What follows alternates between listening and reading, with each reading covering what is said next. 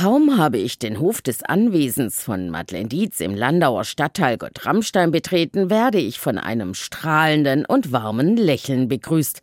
Die Künstlerin und ihr Mann stehen in der Tür ihres sanierten alten Sandsteinhauses, einer ehemaligen Scheune. Hallo. Hallo. Guten Tag, schön, dass ich zu Ihnen kommen darf. Ja, kein Problem, freue mich. Alles hier fühlt sich warm und heimelig an, ein bisschen wie nach Hause kommen. Ein Kaffee? Oh ja, gerne. Kaffee macht die Maschine. Den Kuchen dazu hat die Bildhauerin aber selbst gebacken. Orangen, die man kocht, dann püriert, Mantel dazu, Eier, Zucker.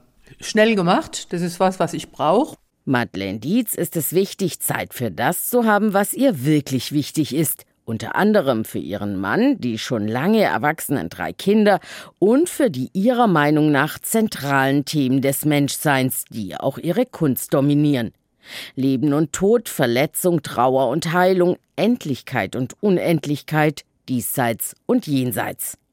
Die 70-Jährige sagt, schon als junges Mädchen habe sie besonders gerne Bücher von Dürrenmatt, Goethe und Schiller gelesen, in denen es um diese großen Menschheitsfragen geht. Außerdem habe sie früh lernen müssen, mit persönlichen Verlusten umzugehen. Also es findet gar nicht bewusst eigentlich statt, sondern wenn man nun Künstlerin ist, geht man her und lässt das einfließen, was man erlebt hat. Künstler kümmern sich um diese Dinge, die meistens nicht so toll sind im Leben. Der Tod gehört für Madeleine Dietz zum Leben. Beide bedingen einander. Mit dem Abschied nehmen müssen war sie schon in jungen Jahren konfrontiert. Öffentlich darüber sprechen möchte sie nicht. Bekannt wurde die Bildhauerin für ihre oft raumgreifenden Skulpturen. Tresore, Schreine, Würfel, Kuben aus rohem Stahl und getrockneter, ockerfarbener Erde. Letztere stammt aus dem Garten der Künstlerin in Landau-Gott-Ramstein. Für Madeleine Dietz ist Erde ein Schatz, ein Symbol für das Leben, nähren wir uns doch von ihren Früchten, in die wir aber auch wieder eingehen. Werden und Vergehen, das ist für mich an der Erde am klarsten. Wir müssen natürlich auch, ich sage immer, wenn jemand von mir eine Arbeit hat, ist er auch der Hüter der Erde. Seit einigen Jahren malt Madeleine Dietz verstärkt. Eine anfangs aus der Not geborene Entscheidung. Wegen einer Verletzung an der Hand konnte sie zeitweise nicht mehr an ihren schweren Stahlskulpturen arbeiten. Die 70-Jährige sagt lachend, außerdem würden sie und ihr Mann auch nicht jünger. Leichte Leinwände seien wesentlich angenehmer zu tragen als wuchtige Metallteile. Hier haben wir einen alten Schuppen. Das war der ehemalige Pferdestall. Über knarzende alte Stufen geht es unter das Dach eines Seitengebäudes. Hier malt Madeleine Dietz. Dass die Bilder von ihr stammen, sieht man auf den ersten Blick. Auch bei ihnen dominiert die Farbe Ocker. Mit einer selbst hergestellten Erdfarbe bestreicht die Künstlerin die Leinwände. Darüber trägt sie Kohlefarbe auf. Das ist jetzt nicht irgendwie angemischte Farbe oder so.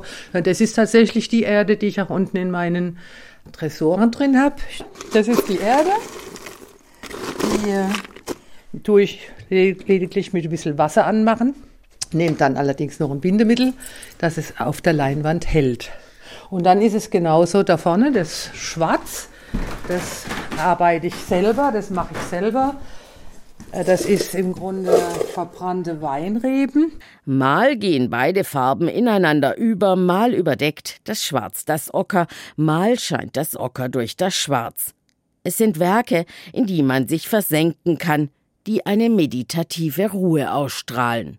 Also da gibt es zwar Zufälle und trotzdem ist da schon ein Plan im Kopf, wenn ich anfange, äh, wo möchte ich eigentlich die schwarze Farbe haben. Wobei dann wieder der Zufall kommt, denn Sie hier sehen, dass es da plötzlich Striche und Linien gibt von der Erde, die die Farbe weniger aufnimmt. Öffentlich gezeigt wurden die Bilder bislang nicht. Die Galerie Sonja Rösch wird das im Frühjahr im texanischen Houston erstmals tun. Sie widmet Madeleine Dietz eine monographische Ausstellung, bei der auch Skulpturen zu sehen sein werden.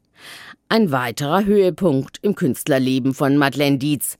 Einen anderen durfte sie unlängst erleben.